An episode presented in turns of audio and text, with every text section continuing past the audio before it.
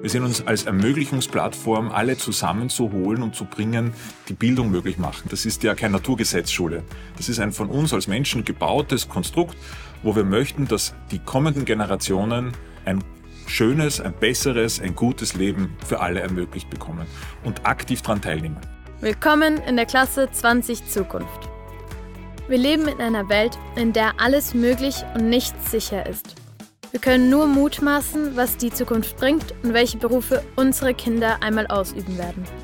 Internetministerin oder Agrarinfluencer? Unser Bildungssystem muss jetzt die Weichen stellen, damit wir für die Zukunft gerüstet sind. Doch was braucht es dafür? Das und vieles mehr diskutiert Maximilian Schuljock, Geschäftsführer des österreichischen Bundesverlags, im Podcast Klasse 20 Zukunft. Hallo und herzlich willkommen in der Klasse 20 Zukunft. Ich freue mich über alle Hörerinnen und Hörer, die ein weiteres Mal mit dabei sind bei unserem Podcast über die Zukunft von Bildung und Schule. Unser heutiger Gast ist Heinrich Himmer. Als Bildungsdirektor steht er seit 2017 an der Spitze der Wiener Schulbehörde und wir dürfen heute mit ihm über aktuelle Chancen und Herausforderungen in unserem Bildungssystem diskutieren. Lieber Heinrich, schön, dass du heute bei uns bist. Hallo, danke für die Einladung, Max. Wir haben in den letzten Monaten und Jahren immer wieder über das Thema Lehrkräftemangel diskutiert. Und man hört immer wieder, dass der Job äh, heutzutage für junge Menschen aus den unterschiedlichsten Gründen nicht mehr so attraktiv ist. Du selbst hast deine berufliche Laufbahn ja als Lehrer begonnen. Und deswegen möchte ich gerne dir als erste Frage stellen, warum du dich damals für diesen Beruf entschieden hast und warum du dann nach knapp zehn Jahren in der Schule dann doch gesagt hast, dich zieht es mehr in Richtung Politik und Schulverwaltung. Mhm. Also zuerst mal finde ich noch immer, dass Lehrer, Lehrerin sein ein wunderschöner Beruf war und ist. Äh, für mich war es das. Ist aber auch unglaublich anstrengend. Und wie bei allen Berufen, ist äh, die Zeit verändert sich und auch der Beruf. Und das Lehrerinnen- und Lehrerbild hat sich sehr, sehr stark verändert. Die Ansprüche auch der Gesellschaft sind andere geworden. Und nicht immer ist das, glaube ich, in der Größenordnung ähm, auch bewusst. Und ich bin immer noch stolz sagen zu können, dass viele das Lehramtsstudium beginnen, dass auch viele das Lehramtsstudium abschließen und dass auch ganz viele in die Schulen einsteigen. Also wir haben ungefähr auch jetzt in dem Schuljahr 2023, 2024 haben 1600 neue Mitarbeiterinnen als Pädagoginnen begonnen und davon der aller, allergrößte Teil, weit über 1300, haben ein abgeschlossenes Lehramtsstudium. Also das heißt, wir, wir haben immer noch sehr, sehr viele, die den Beruf wählen. Wir haben allerdings andere Anforderungen. Heute geht's, und da kommen wir wahrscheinlich eher noch darauf zurück, um nicht die erste, in der ersten Antwort gleich mal zu lang zu werden. Äh, wir haben heute ganztägige Schulangebote, wir haben viel Förderangebote. Das heißt, heute ist der Pädagoginnenberuf sehr viel vielfältiger. Wir haben kleinere Klassen. Und das ist für Wien ganz besonders. Wir sind eine stark wachsende Stadt. Wir brauchen pro Jahr ungefähr 500 Pädagoginnen mehr, alleine aufgrund des Wachstums. Da reden wir noch von keiner Nachbesetzung, einer Pensionierung, einer Karenz, eines Krankenstands. Und das bedeutet natürlich, dass wir auch in den nächsten Jahren sehr viel mehr Pädagoginnen und Pädagogen brauchen, als es in der Vergangenheit der Fall war. Wir haben sehr, sehr viele ähm, bildungsbegeisterte Zuhörerinnen und Zuhörer, aber nicht jeder von ihnen kennt sich, glaube ich, in der österreichischen Schulverwaltung so gut aus. Und deswegen einmal die ganz einfache Frage, was sind denn die Aufgaben eines Bildungsdirektors und wie sieht so ein Tag bei dir aus? Also es kann auch ein Vorteil sein, wenn man sich nicht zu sehr in all den Verwaltungs- und Strukturen der Bildungs Behörden und der, der Schulorganisation auskennt, weil das äh, manchmal auch die Ideen und auch die Innovationen eher einschränkt als fördert. Das System ist, ist sehr komplex, liegt vor allem daran, dass in der Verfassung relativ genau geregelt ist, wer in, von den drei Gebietskörperschaften, Bund, Land und Gemeinden, wofür zuständig ist im Bildungsbereich. Und die Bildungsdirektionen in allen neuen Bundesländern sind die Nachfolger der Landesschulräte. Die haben die Aufgabe, ein bisschen zu koordinieren und vor allem als Dienstgeber, als Arbeitgeber für die Pädagoginnen und Pädagogen, aber auch für Schulpsychologinnen, Sozialarbeiterinnen, Schulwartinnen, Sekretariatskräfte, alle die ähm, als Dienstgeber gut zu begleiten und gleichzeitig die, die, die Vorstellungen der Träger der Bildungsdirektion, nämlich von Bund, Land und Gemeinde, auch in den Schulalltag einfließen zu lassen. Ihr habt ja letztes Jahr als Bildungsdirektion Wien euer 100-jähriges Bestehen gefeiert. Es hieß natürlich nicht immer Bildungsdirektion, aber als, als Schulverwaltungsbehörde. Was waren denn so die Meilensteine, die das Bildungssystem in den letzten Jahrzehnten in Wien geprägt haben und was sind eure aktuellen Schwerpunkte? Also diese 100 Jahre sind von sehr vielen starken Persönlichkeiten auch geprägt, die das Wiener Schulwesen ausgemacht haben. Also begonnen hat es ja mit äh, Otto Glöckl als ersten Präsidenten des Wiener Stadtschulrats, ähm, der ja der Gründungsvater auch des, des Wiener Stadtschulrats ist und der viele Ideen eingebracht hat. Der war kurze Zeit davor noch für Bildung in Österreich verantwortlich ähm, in der Ersten Republik und hat dann vieles von dem, was an sich österreichweit ja geplant hat, in Wien versucht umzusetzen. Da geht es vor allem darum, einer stärkeren auch Einbindung von, von Mädchen und Frauen, ähm, einer äh, Chancengerechtigkeit, äh, auch ähm, allen Menschen in der Stadt Bildung zu ermöglichen. Das heißt, unabhängig auch vom Geldbörsel und darüber hinaus auch ähm, ganztägige Angebote zu machen. Das sind Themen, mit denen wir uns heute noch immer beschäftigen weil vieles von dem, was dann 1922 begonnen worden ist, dann, dann nicht in ihren ganzen Facetten auch heute schon existiert.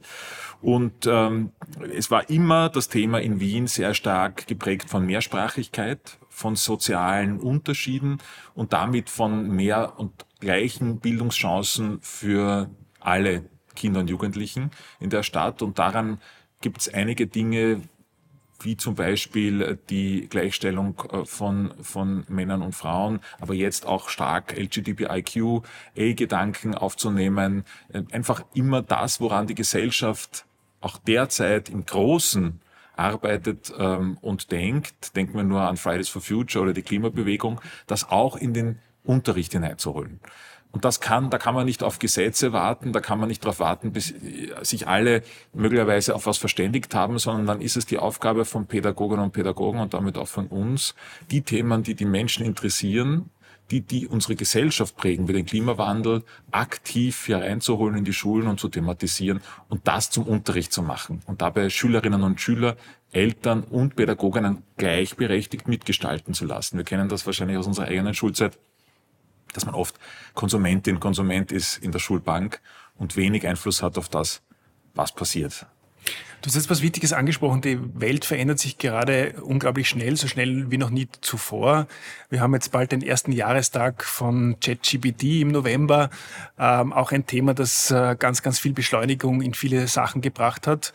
Und äh, die Gesellschaft, die Eltern, aber zum Teil auch die Politik erwartet dann immer wieder, dass Schule die richtigen Lösungen dafür hat, dass Lehrer damit umgehen können, dass Lehrerinnen äh, die Dinge in den Unterricht äh, einbauen, dass wir junge Menschen gut vorbereiten auf ein sehr volatiles Umfeld, ähm, auf Berufe, die wir heute noch gar nicht kennen. Wie schaffen wir es tatsächlich, äh, Lehrkräfte zu befähigen, mitzunehmen, ihnen die Kompetenz zu geben, das auch wirklich abbilden zu können? Weil wenn man mit Lehrern und Lehrern spricht, wir haben auch bei uns im Podcast schon einige gehabt, hört man immer wieder, sie, sie spüren den Erwartungsdruck. Ähm, Sie hören was oder lesen in Medien, was, was äh, von ihnen erwartet wird, wie, worauf sie Kinder alles vorbereiten sollen. Und jedes neue Thema, das in der Gesellschaft aufploppt, du hast Klimaschutz schon angesprochen, Digitalisierung, alles Mögliche, ähm, gibt es dann gleich einmal den lauten Ruf nach einem neuen Unterrichtsgegenstand und das soll in der Schule stattfinden und die Schule soll Lösungen haben. Wie, wie schaffen wir, dass das, diese Dinge, die ja unglaublich wichtig sind, tatsächlich in die, in die Schule kommen und dort stattfinden? Weil gerade beim Thema Klimawandel haben wir was anderes beobachtet. Wir haben beobachtet, dass die junge Generation sich als Teil der Lösung sieht, ähm, das selbst in die Hand nimmt, ähm, das ganz, ganz wichtig nimmt, aber das hat am Anfang ja äh, viel stärker außerhalb der Schule stattgefunden als in der Schule, obwohl es eigentlich dort reingehört. Also wie schaffen wir die gesellschaftlichen Entwicklungen gut in die Schulen zu integrieren, ohne Schulen zu überfordern und vor allem auch Lehrkräfte zu äh, überfordern? Also man macht einfach das, was man sonst außerhalb der Schule auch macht. Man sucht sich die Menschen, die Expertinnen und Experten für das konkrete Thema sind. Das, was, was auch wir nicht tun in den Schwerpunkten, die wir uns setzen, wir kommen dann sicher auch noch drauf, wo wir uns jetzt aktuell damit beschäftigen, wie zum Beispiel der Klimabildung oder der Finanzbildung, die Erwartungshaltung zu haben, wir können, wir haben in Wien ungefähr 29.000 Pädagoginnen und Pädagogen. Wir, es gibt ein neues Thema und wir sagen, das machen die Lehrerinnen und Lehrer schon, diesen Erwartungsdruck, von dem du gesprochen hast, den gibt es von uns als Bildungsdirektion nicht. Wie bei ChatGTP äh, oder auch bei künstlicher Intelligenz allgemein, wie aber auch bei allen anderen Themen, es gibt drei Möglichkeiten, mit, mit Herausforderungen umzugehen oder mit neuen Themen. Entweder ignorieren oder einfach frei laufen lassen oder, und das ist natürlich der herausforderndste Punkt, zu sagen, wie gehen wir damit um? Und wie gehen wir damit um, heißt nicht, dass jetzt jede Pädagogin, jeder Pädagoge zum Experten, zum Ex zur Expertin für ein Thema oder für ein konkretes Produkt oder eine Softwarelösung sein soll und muss. Die Erwartungshaltung gibt's nicht. Deswegen gibt's aus unserer Sicht und das ist, hat auch damit zu tun, dass die, der klassische Beruf Pädagogin und Pädagoge durchaus herausfordernd genug ist, um die Dinge, für die man angestellt ist, auch gut ähm, über die Bühne zu bringen. Das, was, was wir tun, ist zum Beispiel überall dort, wo es Menschen gibt, die bereit sind, ihr Wissen einzubringen in die Schulen, etwa beim Klima oder auch bei Finanzbildung, in die Schulen zu holen.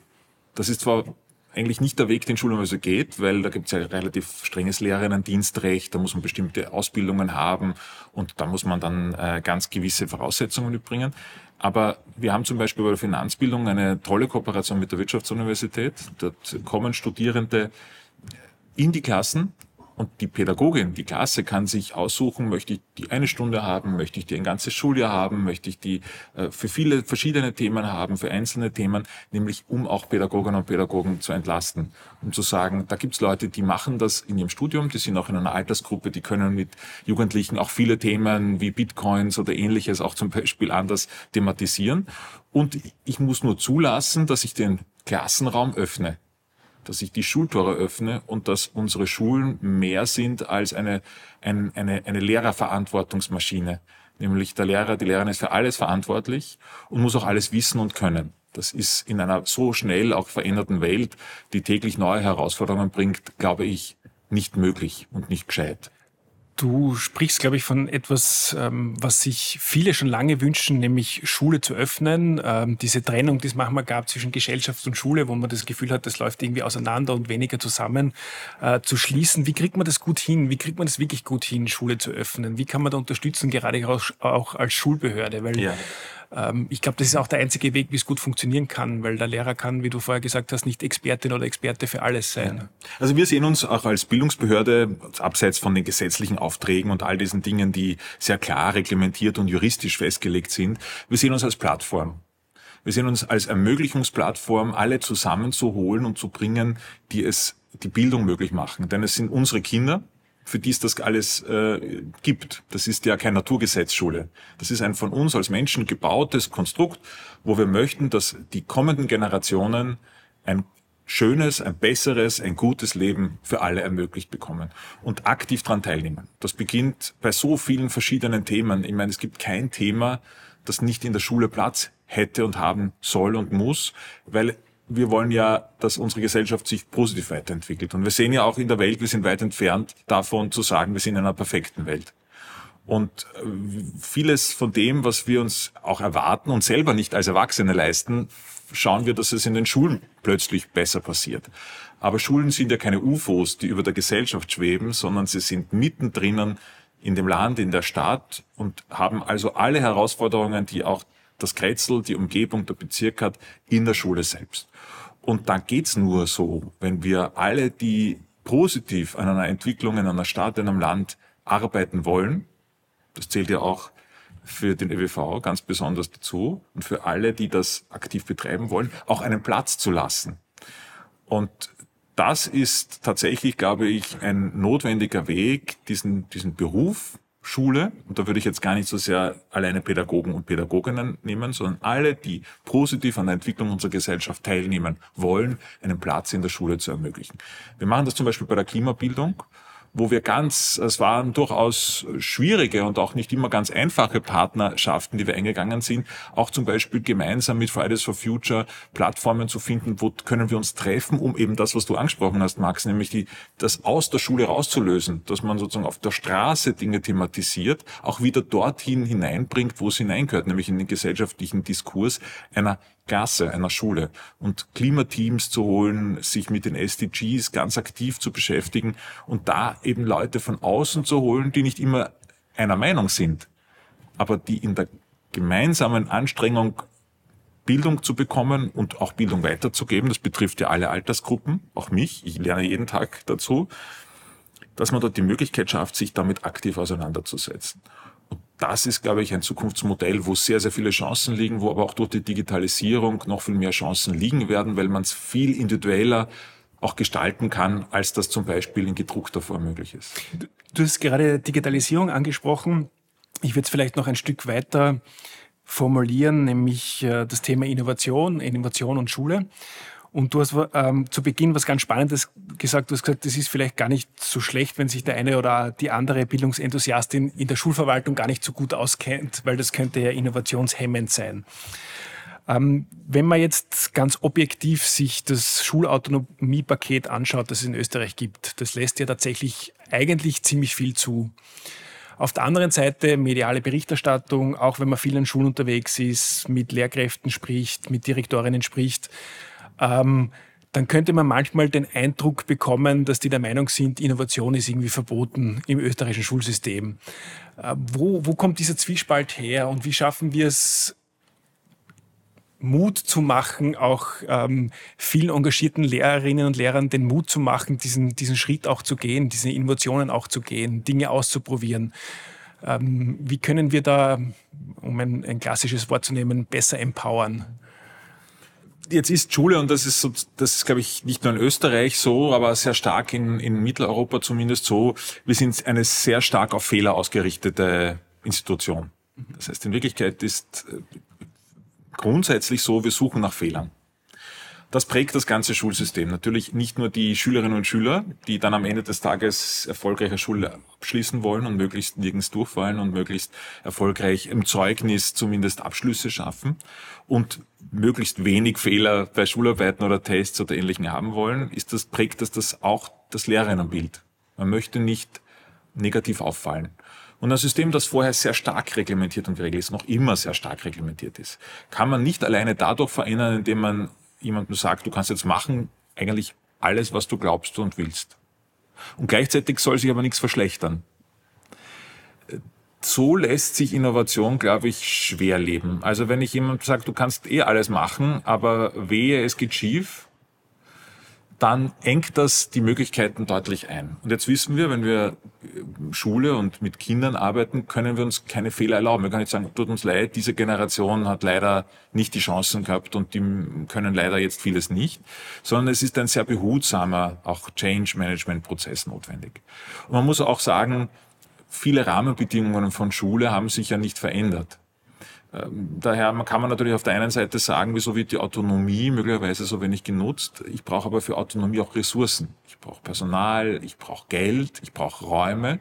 Und das ist nicht immer in dem Ausmaß vorhanden, wie man das vielleicht in der eigenen Situation braucht. Deswegen gibt es ja eine Menge von Initiativen, die auch genauer hinschauen wollen. Also zum Beispiel das Wiener Bildungsversprechen in der Stadt oder 100 Schulen, 1000 Chancen des Bundes, zu sagen, schauen wir mal, was eine Schule brauchen kann, um diese Autonomie auch zu leben. Man darf auch nicht vergessen, dass diese Autonomie oder diese große Bildungsreform, die letzte, die beschlossen worden ist, wo es eben auch darum ging, aus den Landesschulräten Bildungsdirektionen zu machen, aber eben auch diese Freiräume in der Autonomie, äh, eigentlich erst beschlossen wurde 2017. Und jetzt wissen wir alle, Schulreformen dauern jetzt schon mal lange, in der, bis sie überhaupt ins Gesetz kommen und dann noch einmal lange, bis sie gelebt werden können. Und wir hatten jetzt von 2020 an in Wirklichkeit durch die Pandemie Jahre, wo wenig in dem Bereich auch konkret gelebt werden konnte, außer dass da sehr viel möglich war, was vorher undenkbar war.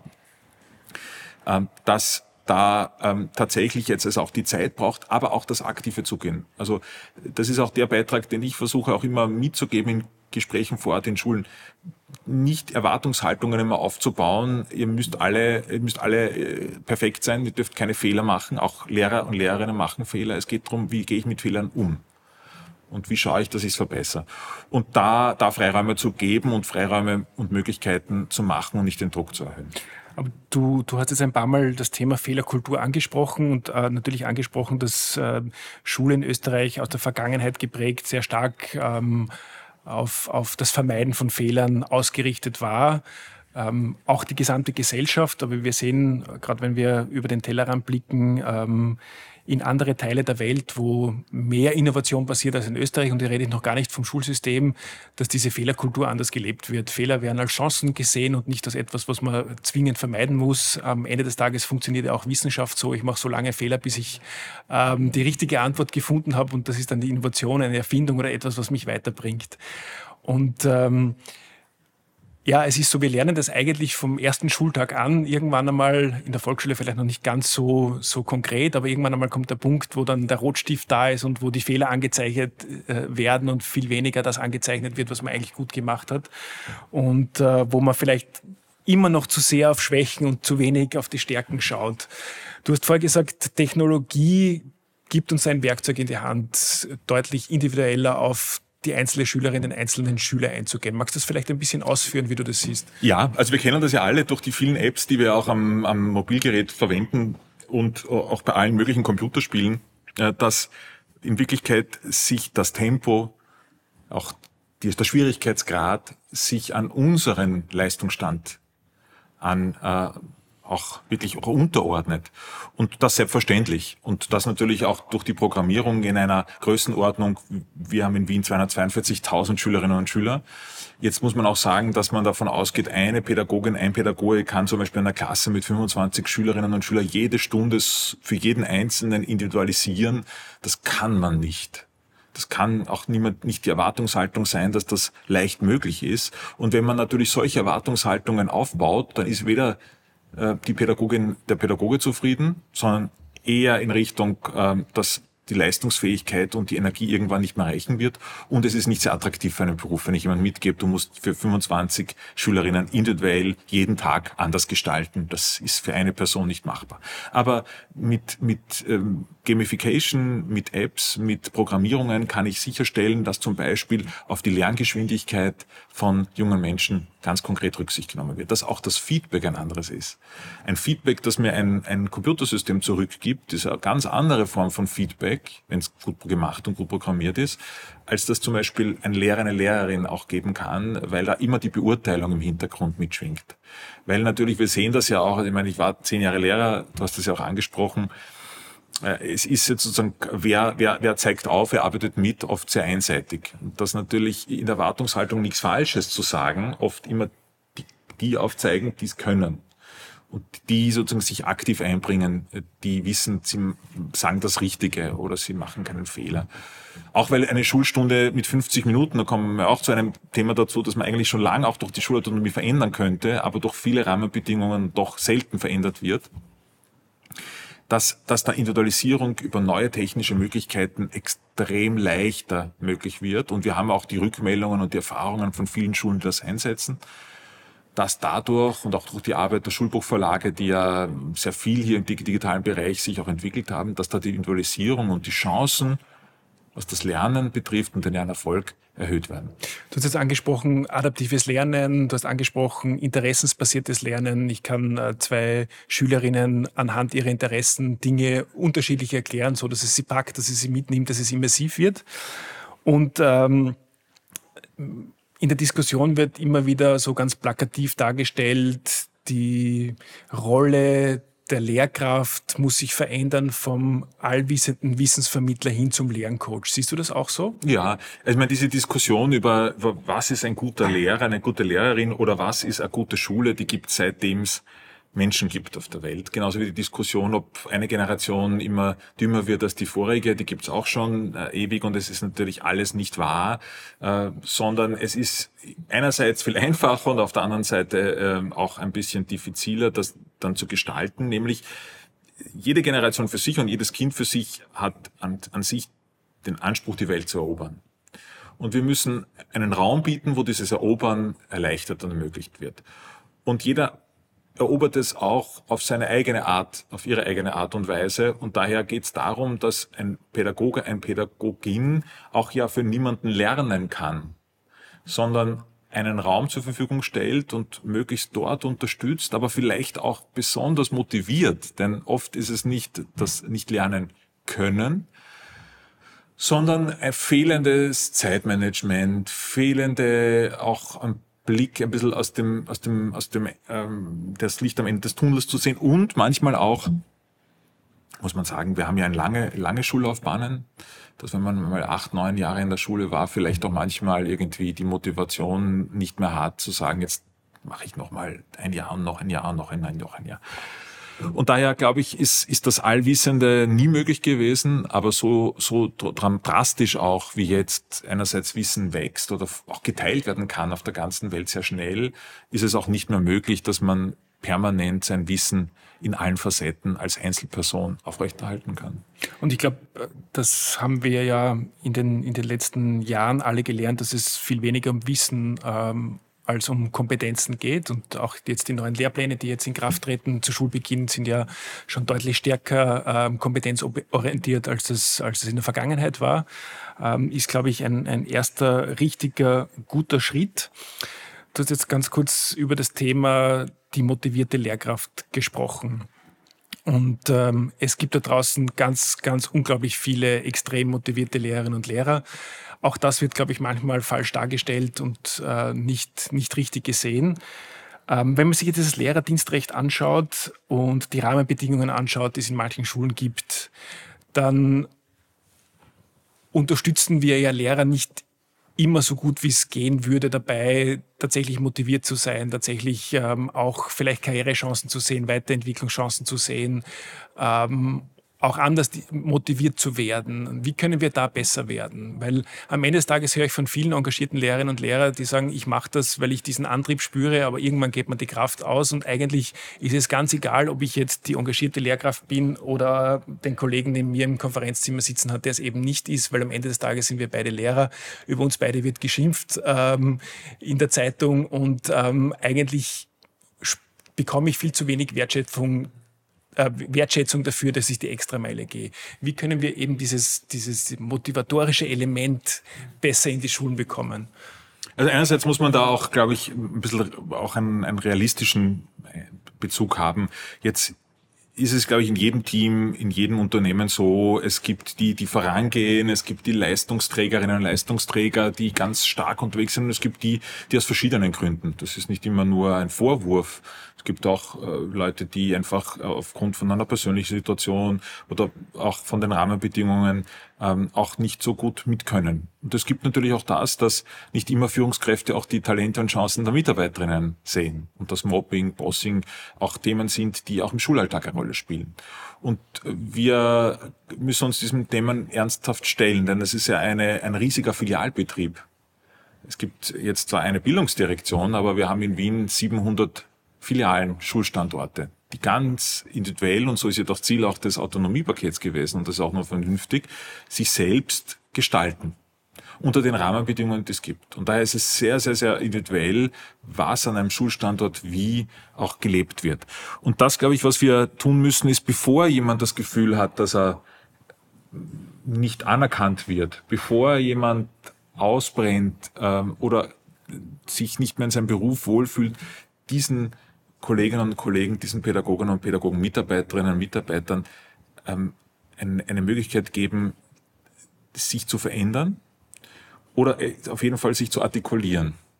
Und das ist eben aufgrund dessen, dass sehr viel nicht gesagt wird im Bildungsbereich, weil eben keiner gerne auf Fehler aufmerksam gemacht wird. Oder die Frage ist zum Beispiel zu sagen, ich fühle mich nicht bedankt für meine Arbeit, ist das schon sozusagen ein Fehler. Aber es wird nicht sehr deutlich gemacht, weil an sich, und das ist jetzt etwas Schönes, aber auch was Schwieriges, dieser Beruf ja eine unglaublich angenehme auch Arbeitsatmosphäre bieten könnte, weil es keinen Konkurrenzwettbewerb zwischen den Kolleginnen geben muss.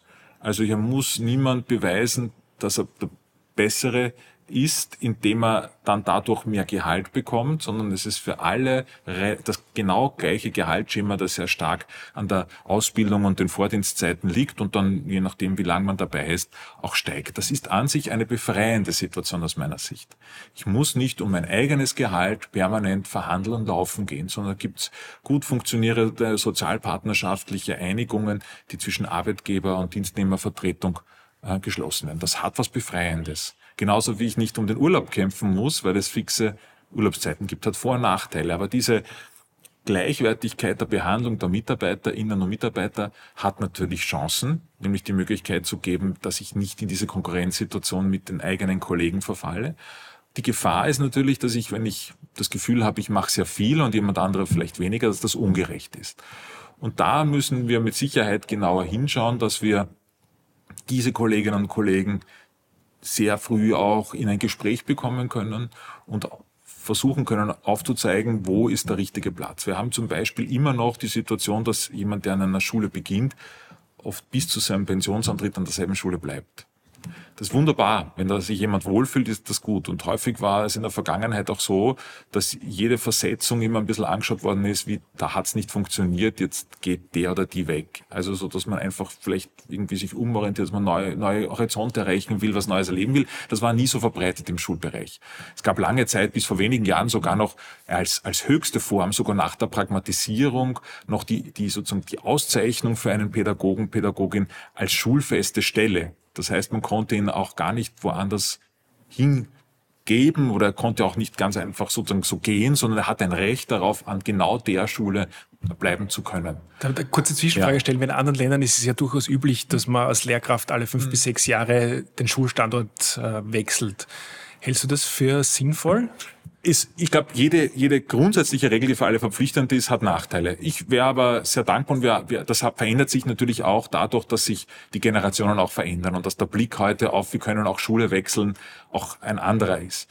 Aber natürlich ähm, fände ich es durchaus spannend, wenn man nicht Schüler an der Schule war, Lehrer an der Schule ist, Schulleiter an der Schule ist, dann seine Kinder dort auch in die Schule gibt. Das könnte dazu führen, dass man mit dem, was man hat, der möglicherweise so zufrieden ist, dass da Veränderung sehr viel schwieriger ist, beziehungsweise nimmt man natürlich auch den Hintergrund äh, der letzten Jahre immer weiter in den mit. Äh, das kann Vorteile bringen, aber ich glaube, es wäre schon mal gut, wenn, wenn, wenn diese Möglichkeit bestünde, stärker zwischen Schulen auch zu wechseln. Oder, und das ist etwas, was ja in manchen Projekten schon passiert, auch der Wechsel zwischen Schule in die Privatwirtschaft oder in andere Bereiche des öffentlichen Dienstes und wieder zurück. Denn das ist auch noch nicht wirklich gelebt, äh, dass man einfach verschiedene Erfahrungen vor der Schule macht, während seiner Schulzeit als Lehrer und Lehrer möglicherweise auch woanders dann tätig wird und dann wieder zurückkommt. Denn eins muss man auch sagen, wenn ich 40 Jahre lang möglicherweise vor jungen Menschen stehe, kann das sehr, sehr belastend werden. Körperlich, anstrengend und auch möglicherweise in der Motivation. Wenn ich, wenn ich die, das zehnte Mal ähm, mit einer neuen Klasse beginne, ist vielleicht die Frage da, was ist das mein Leben gewesen, dass ich jetzt immer das Gleiche mache? Und da ein bisschen dass die Durchlässigkeit auch mit anderen Bereichen zu erhöhen, fände ich als Chance. Es ist Zeit für eine kurze Pause. Um dich noch besser kennenzulernen, lieber Heinrich, habe ich fünf Entweder-Oder-Fragen für dich vorbereitet. Gerne schnell aus dem Bauch heraus entscheiden. Bist du bereit? Ja. Super, dann geht's los. Digital oder analog? Digital. Bleistift oder Kugelschreiber? Füllfeder. Theorie oder Praxis? Praxis. Sport oder Musik? Sport. Basketballer bist du, oder? Auch, aber schlecht, ähm, fast alles schlecht im Sport, aber mit großer Leidenschaft. Podcast oder Zeitung? Zeitung. Dankeschön. Lass mich noch einmal auf das Thema Lehrkräftemangel zurückkommen. Ich, ich weiß, das ähm, wird für dich wahrscheinlich anstrengend sein, weil du die Frage ganz oft gestellt bekommst. Aber aus meiner Sicht ist es eine ganz zentrale Frage, weil wir wissen aus allen Studien, äh, hätte zum Beispiel die Lehrperson ist das zentrale Element in unserem Schulsystem und in jedem Schulsystem. Und das weiß auch jeder aus seiner, seiner Schulerfahrung, wenn man einen guten Lehrer, eine gute Lehrerin in einem Gegenstand hatte, was das in einem macht, was es mit einem macht, wie es plötzlich äh, ähm, Möglichkeiten, Chancen eröffnen kann. Und ähm, es gibt ja unterschiedlichste Gründe, warum es diesen Lehrkräftemangel gibt. Das ist natürlich der, die Pensionierungswelle äh, der Babyboomer-Generation, die uns bevorsteht in den nächsten Jahren. Ähm, es gab natürlich sicherlich auch da oder dort politisch Fehlplanungen. Ich gehöre zu der Generation, die damals vor der Matura von der Frau Ministerin Gera einen Brief bekommen hat, wo drinnen gestanden ist, werden Sie alles noch nicht Lehrer, wir werden Sie nicht brauchen können. Ähm, alles Vergangenheit hilft nichts mehr. Ähm, wenn man sich jetzt ein bisschen die Zahlen anschaut, ähm, dann ist es ein Thema, mit dem wir in den nächsten Jahren einfach zurechtkommen müssen, wo es Lösungen braucht. Es werden 25 Prozent der Volksschullehrerinnen in Pension gehen, 30 Prozent der Mittelschullehrerinnen in Pension gehen. Das kann man ja nicht aufhalten. Und auf der anderen Seite wissen wir, dass trotzdem noch zu wenig Menschen mit dieser Ausbildung beginnen und dass diese Ausbildung, das ist ja einer der Gründe, auch ähm, vielleicht zu lang dauert und diese duale Ausbildung dann mit dem äh, verpflichtenden Master ähm, da oder dort zu sehr geringen Beschäftigungsausmaßen führt, weil wenn du das Studium noch nebenbei machen musst, dann äh, natürlich du ähm, die wenigsten eine Vollzeitbeschäftigung ähm, als Lehrkraft haben. Und man gewinnt immer wieder den Eindruck, dass es ein Thema ist, wo das versucht wird wegzuschieben oder versucht wird äh, zu beschönen. Ich habe jetzt gerade ähm, vergangene Woche eine, eine Anfragebeantwortung vom Minister Polaschek äh, für äh, parlamentarische Anfrage der NEOS gelesen, wo irgendwie drinnen steht, eigentlich haben wir heuer den Höhepunkt erreicht. Äh, wenn ich die Zahlen richtig verstehe und studiere, kann ich das nicht ganz nachvollziehen. Warum kann man das nicht offen ansprechen? Warum kann man nicht offen ansprechen, da kommt etwas auf uns zu, wir müssen uns dafür ähm, Lösungen einfallen lassen, wir müssen den Lehrerberuf, Lehrerinnenberuf stärken. Wir müssen in der Gesellschaft diesen Personen, die diese wichtige Aufgabe haben, mehr Wertschätzung entgegenbringen. Wir müssen Voraussetzungen schaffen, dass äh, Lehrerinnen und Lehrer ähm, an der Schule gut arbeiten können. Ähm, äh, wir brauchen mehr Unterstützungspersonal. Das ist auch immer etwas, was kommt, was in anderen Ländern vielleicht schon ausgeprägter ist. Ähm, beschäftigen wir uns nicht eigentlich viel zu wenig mit diesem Thema? Und die Frage, die ich noch anschließen darf, ähm, einfach nur, weil sich fast aufdrängt, wir sind jetzt ähm, einige Tage vor Schulbeginn und man hört immer wieder aus den Medien, es fehlen tatsächlich noch an vielen Stellen Lehrern. Wie schaut es eigentlich in Wien aus? Wird tatsächlich in jeder Klasse eine Lehrerin, ein Lehrer stehen zu Schulstart? Also es wird natürlich nur die Klasse geben, wo auch eine Lehrerin oder Lehrer da ist, weil ja. wir eröffnen ja auch die Klasse ja. und sozusagen jetzt könnte man es uns leicht machen und sagen, ja. selbstverständlich. Ja, Natürlich sehen wir, wir könnten auch mehr anstellen. Und ja, jedes Kind wird Unterricht bekommen. Es wird, äh, glaube ich, ein gutes Schuljahr sein.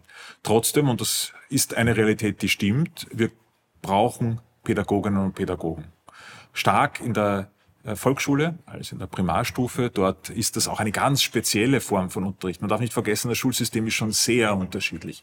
Eine Volksschule funktioniert ganz anders durchaus, auch mit diesem sehr persönlichen Bezug, wo eine Pädagogin, ein Pädagoge äh, eine ganze Woche im Prinzip mit einer Klasse durchspielt oder ob das der Fachunterricht in einer HTL ist, wo ein äh, Maschinenbauingenieur, eine Ingenieurin dort einzelne Stunden nur macht. Das ist nicht derselbe Beruf. Auch die Zugänge sind andere. Also zum Beispiel den Quereinstieg in der HTL hat es immer schon gegeben, weil es gibt kein Lehramt Maschinenbau. Ja. Dort standen immer Praktikerinnen und Praktiker drinnen, die dann die Pädagogik nachgeholt haben. Ich glaube, man muss zwei Dinge unterscheiden. Abgesehen davon, immer, sozusagen, wenn, wenn man eine Frage stellt, ist immer auch äh, die Interpretation dessen, der, aus welchem Blickwinkel man das sieht. Man sieht das auch durchaus nicht immer aus dem Gleichen. Wir haben ein kurzfristiges Thema und das ist dann Personalmangel auf der, aufgrund der Pensionierungswelle. Mhm. Ein mittelfristiges Thema, wie gehen wir überhaupt mit ähm, den Entwicklungen im Lehrern- und Lehrerbereich um? Ist der Beruf, so wie er gestaltet ist, überhaupt genauso geregelt? Wo brauchen wir Unterstützungspersonal? Wie gehen wir mit den verschiedensten Aufgaben einer Ganztagsschule um? Solche Dinge, glaube ich, müssen wir mittelfristig beantworten. Und langfristig, was braucht es für ein modernes Lehrerinnen- und Lehrerbild, dass der Beruf attraktiv ist in allen Facetten?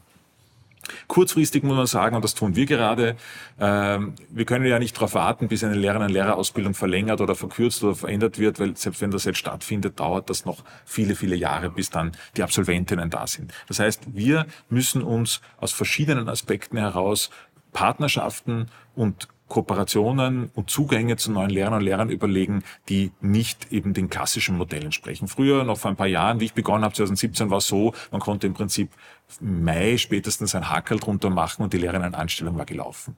Für uns in den Bildungsdirektionen, nicht nur in Wien, in allen heißt das, wir arbeiten bis zum letzten Ferientag. Und wir arbeiten auch das ganze Jahr hindurch, weil ja permanent auch Leute ausfallen, krank werden oder in Pension gehen. Das heißt, wir arbeiten mit Universitäten, Fachhochschulen, pädagogischen Hochschulen zusammen, um zu schauen, wo gibt es zum Beispiel auch dort Lehrtätige, die man in den Schuldienst holen kann.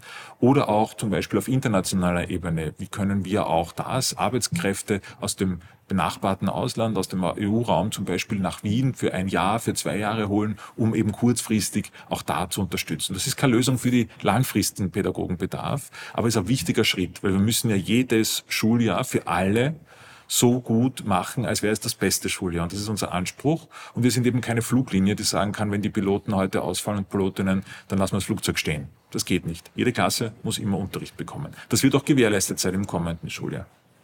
Und das, und da gebe ich dir vollkommen recht, worüber wir uns schon unterhalten müssen, ist nicht nur an verschiedenen Schrauben zu drehen, sondern wenn wir jetzt, und das ist natürlich schon auch eine, eine gewisse Zäsur gewesen, die Pandemie, vielleicht jetzt innezuhalten und auch im Hinblick darauf, was es alles an technischen Möglichkeiten gibt, aber auch im Hinblick darauf, dass eine Person oder ein Lehrerinnen-Team auch nicht alles wissen muss und kann, sondern zum Beispiel eben für bestimmte Gegenstände, für Projekte äh, nicht Lehrerinnen und Lehrer in die Klasse hole und sage, ich integriere die, die gestalten Schule genauso wie ein Lehrer, eine Lehrerin und unter welchen Rahmenbedingungen ist das möglich. Wenn wir diesen Berufsbild neu gestalten wollen, dann ist jetzt ein guter Zeitpunkt dafür. Und das hat nicht nur etwas mit einer längeren oder kürzeren Ausbildung zu tun, sondern wie offen gestalten wir Schule, so dass wir auch andere Berufsgruppen in die Schule einbinden können und das möglicherweise auch eben in einer guten Partnerschaft mit Pädagoginnen und Pädagogen. Denn es gibt unterschiedliche Expertisen, aber wenn es zum Beispiel darum geht, ein Projekt zum Thema Klima oder zum Thema Finanzbildung zu machen, dann gibt es äh, viele, viele, und das sehen wir auch, die bereit sind, eine Zeit lang in den Schulen gemeinsam zu gehen. Also mit uns ein Stück des Weges gemeinsam in der Bildung zu gehen und dann auch wieder nicht.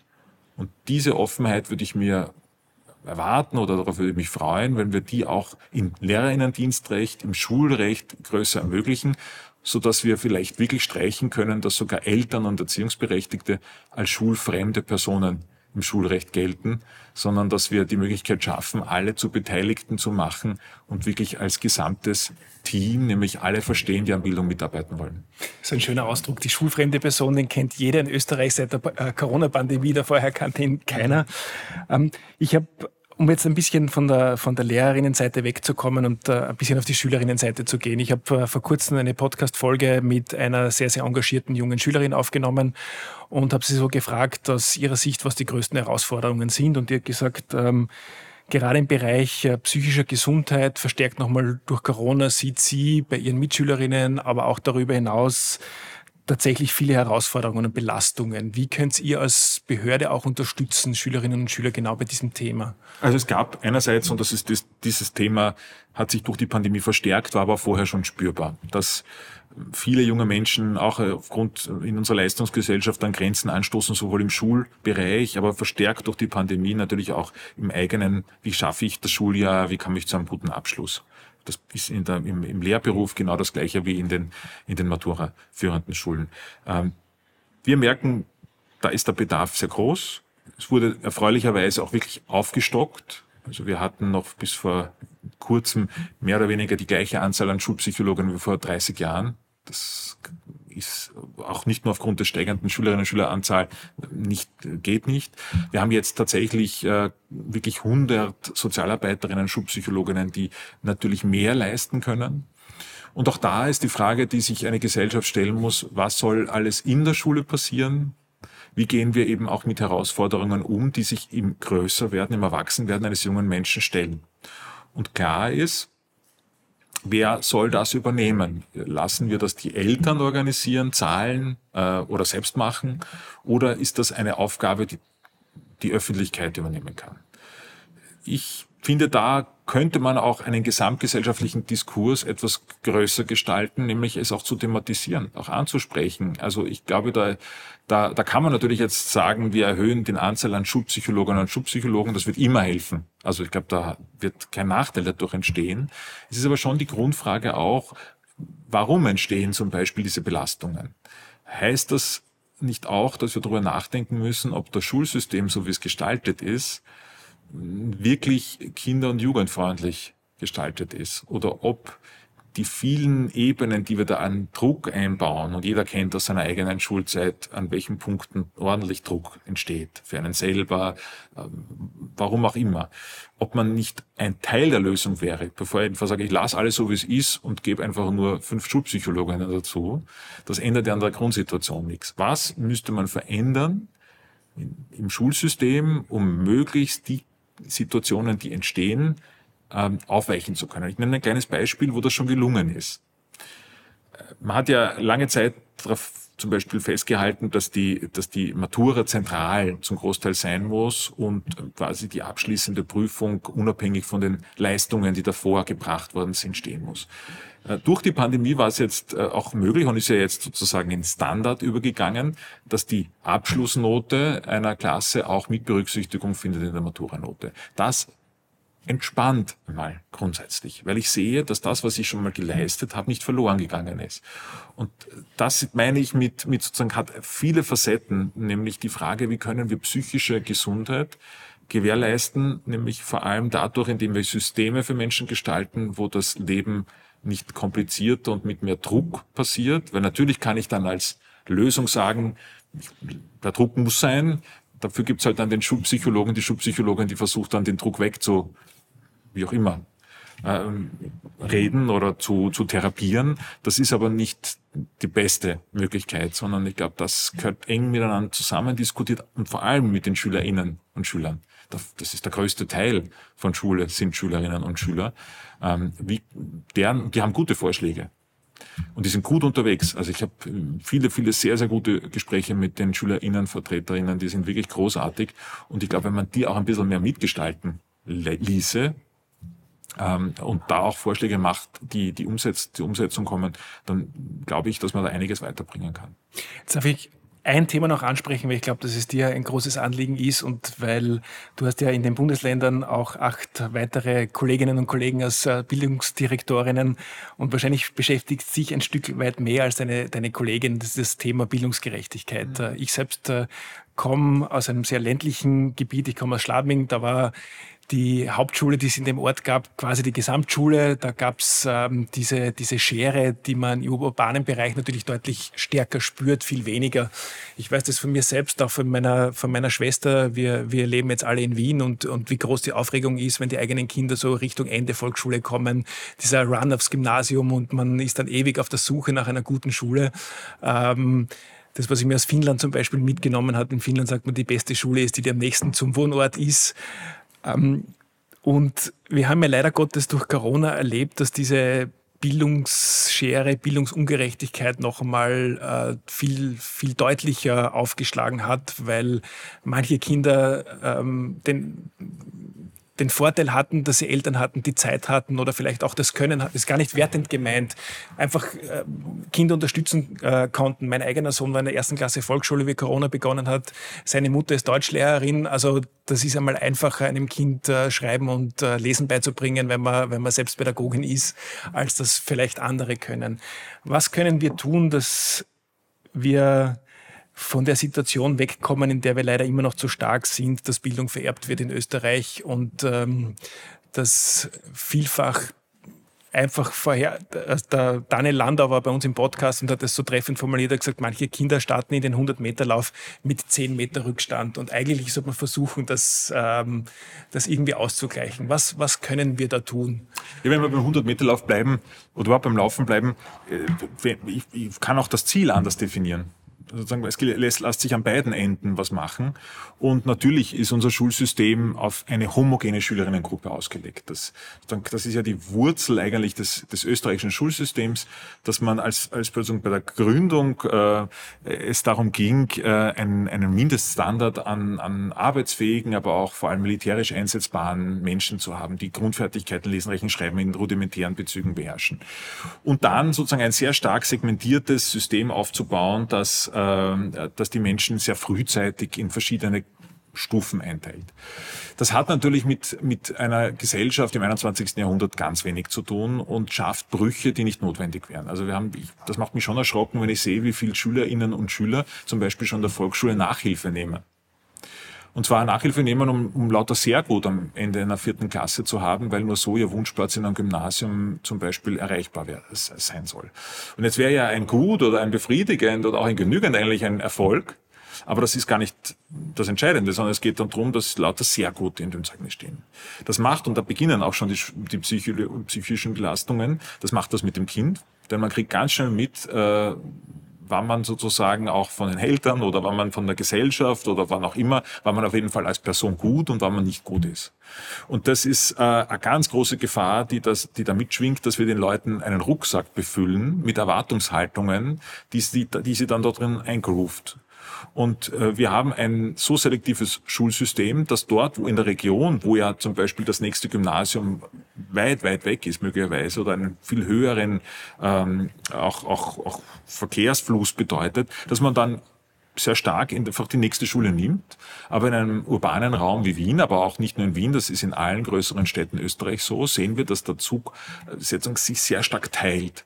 Und dass das nicht immer nachvollziehbar ist und noch nicht immer ähm, auch wirklich ähm, logisch begründbar ist. Sonst würden ja, das wäre natürlich eine schöne Botschaft, weil wir haben ja in Wien wesentlich mehr Kinder und Jugendliche im Gymnasium als äh, in der Mittelschule, dass in Wien das durchschnittliche Kind gescheiter ist als äh, woanders in Österreich. Aber das wird jetzt nicht vermutlich als Hypothese auch belastbar wissenschaftlich eruierbar sein. Das heißt, wir haben also Systeme, die nicht zusammenpassen. Wir haben wirklich selektive Zugänge mit Hürden, die, die den Menschen schaden, aber die jetzt auch nicht unsere Gesellschaft weiterbringen.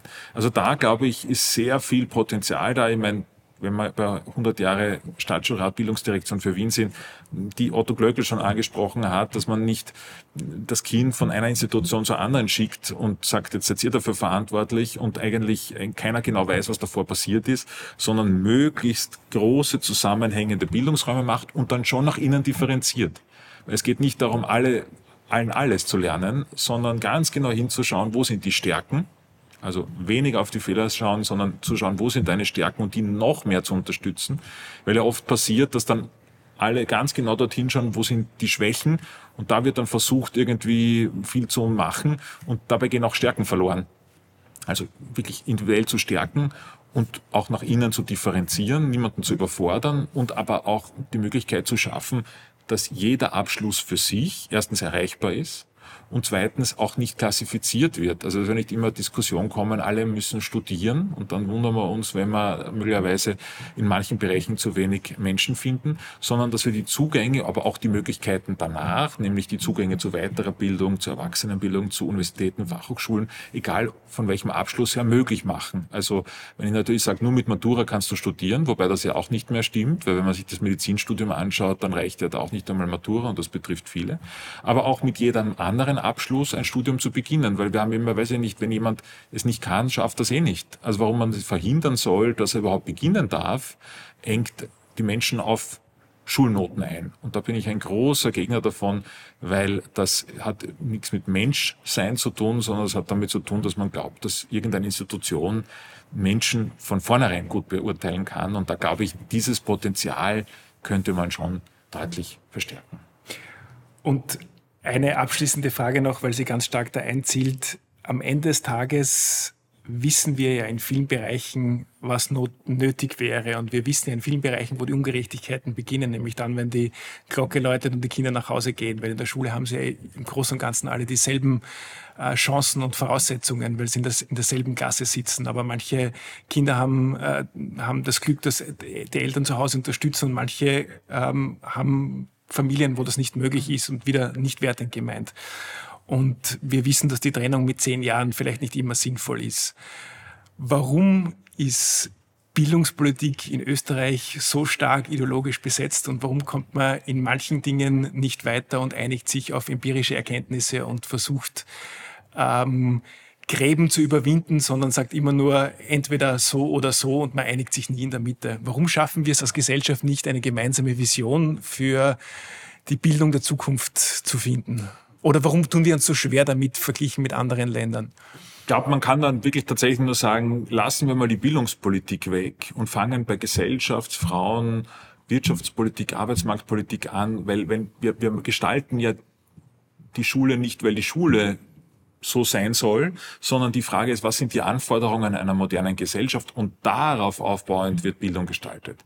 Wir diskutieren über Bildungspolitik, als wäre das so ein geschlossener Raum, wo man einfach ein anderes Tafel draufschraubt, egal welches, und dann ist alles besser. Das löst's nicht. Wir müssen vorher beantworten, was, wie soll unsere Gesellschaft der Zukunft ausschauen, was wollen wir, wie wollen wir Menschen äh, behandeln, wie wollen wir Arbeitsplätze der Zukunft haben, wie wollen wir ähm, Zusammenwirkung mit Wirtschaft, auch mit äh, der Europäischen Union, mit der Welt gestalten und daraufhin gestalte ich Bildungspolitik. Wenn ich natürlich isoliert darüber, da lässt sich trefflich streiten. Also lassen sich, glaube ich, schon Jahrzehnte Diskussionssendungen füllen mit was ist beste Bildung. Da kommen dann oft politische Ideologien, aber auch ganz unterschiedliche Vorstellungen auf, und das wird man nie lösen können. Nie. Ich muss zuerst die Frage beantworten, wie möchte ich, dass eine Gesellschaft der Zukunft ausschaut? Und das diskutieren wir in Österreich schon lange nicht mehr. Meines Gefühls nach das letzte Mal wirklich bewusst in den 70er Jahren. Äh, und daraufhin bauen wir dann Schule auf. Es geht ja nicht um Almosen und es geht nicht darum, dass man irgendwem irgendwie hilft, sondern was können wir tun, damit wir den Menschen in unserem Land die besten Chancen und Möglichkeiten geben. Wenn wir darüber einen Konsens gefunden haben, dann wird das bildungspolitische Thema nicht mehr die Herausforderung sein. Das darf man nur nicht wenn man, also wenn man glaubt, man kann Bildungspolitik isoliert von anderen Politiken betrachten, dann wird das immer so weitergehen, wie es ist. Nämlich man diskutiert dann am Ende drum, welches Tafel das Schönere an einer Schule ist. Und ich glaube, dann haben wir eine schöne Aufgabe für die nächsten Jahre, hoffentlich bis Ende des Jahrzehnts, uns zu überlegen, welche gesellschaftliche Vision wir haben und welche Bildung und welches Schulsystem ähm, wir brauchen, um dorthin zu kommen. Lieber Heinrich, wir haben die schöne Tradition, dass wir zum Schluss äh, jeder Folge, jedem Gast noch drei Fragen stellen. Es sind immer dieselben Fragen, die darf ich natürlich auch dir stellen. Gibt es ein Schulbuch, das dir aus deiner Schulzeit in Erinnerung geblieben ist? Ja, das Französisch-Buch, weil das war immer die Hürde, mich dort zu den Hausübungen zu setzen. Warst du ein guter oder ein schlechter Schüler in Französisch? Gut, ein talentierter Schüler im äh, Wissen, wie man sich so verhält, damit man immer noch äh, ganz gut durchkommt. Das heißt, ein erfolgreicher Minimalist. Ja, so kann man das sagen. Ähm, es gibt in Österreich unzählige Menschen, die sich jeden Tag für Bildung einsetzen. Das sind natürlich Lehrer, das sind Eltern, das sind Menschen, die in Schulbehörden tätig sind, Menschen, die in Bildungsunternehmen tätig sind. Und die tun das, auch wenn es nicht immer einfach ist und bleiben weiter motiviert. Und wir nennen diese Personen für uns Bildungsheldinnen und wir wollen in der Klasse 20 Zukunft diesen Bildungsheldinnen auch eine Bühne geben. Wer sind denn für dich so typische Bildungsheldinnen? Also kann ich auf drei Gruppen wirklich einschränken. Das sind Schülerinnen, das sind Eltern und das sind Lehrer und Lehrer und Mitarbeiterinnen, die da wirklich jeden Tag ihr Bestes geben. Das sind die Bildungsheldinnen. Weil wir gerade über Bildungsheldinnen gesprochen haben. Wir haben heuer im Frühjahr gemeinsam mit engagierten Bildungsheldinnen die Plattform Extrameile Bildung ins Leben gerufen. Dort stellen wir verschiedene eigenverantwortlich umgesetzte Ideen für einen modernen, herzlichen und freudvollen Bildungsalltag vor, damit wir engagierte Menschen ermutigen, inspirieren und bestärken, Bildung für junge Menschen zu einer positiven Erfahrung zu machen. Auf der Plattform extrameile.at können alle ihre Projekte und Initiativen posten und andere dazu inspirieren, selbst einen extra Schritt für einen gelungenen Bildungsalltag zu gehen. Je mehr Menschen etwas dazu beitragen, dass Bildung Freude macht, desto freudvoller wird Lernen für unsere jungen Menschen. Jeder Schritt soll ein Vorbild, Motivation und eine Ideenquelle für andere und weitere Schritte sein. Gemeinsam wollen wir es so schaffen, dass immer mehr junge Menschen bessere Startchancen für ein selbstbestimmtes Leben bekommen können. Wir möchten an dieser Stelle alle einladen, ihre Projekte und Initiativen dort zu teilen und durch ihre Wegbeschreibung andere zu motivieren, selbst auch aktiv zu werden, sei es durchs Nachahmen oder gerne auch mit eigenen Ideen. Jetzt aber zur letzten Frage an dich, lieber Heinrich. Unser Podcast heißt ja Klasse 20 Zukunft. Wenn du an die Klasse 20 Zukunft, an die Schule der Zukunft, den Klassenraum der Zukunft denkst und das in wenigen Worten äh, formulieren müsstest, wie schaut deine Vision dafür aus? Dass es keinen bestimmten Raum dafür gibt, sondern dass die ganze Stadt ein Klassenraum ist und dass man mehr lernt, indem man die Fenster aufmacht, als sie versperrt. Lieber Heinrich, danke fürs Dabeisein und danke, dass du deine Vision der Klasse 20 Zukunft mit uns geteilt hast. Danke dir, Max, für die Einladung. Danke. Schön, dass du heute in die Klasse 20 Zukunft hineingehört hast. Wenn dir der Podcast gefällt und du keine Folge mehr verpassen willst, abonniere uns doch und hinterlasse uns eine 5-Sterne-Bewertung. Wen würdest du gern mal hier im Podcast hören? Oder über welches Thema sollten wir unbedingt einmal sprechen? Für Vorschläge und Feedback zum Podcast schreib uns gerne auf Social Media oder an podcast.oebv.at. Danke fürs Zuhören und bis bald in der Klasse 20 Zukunft.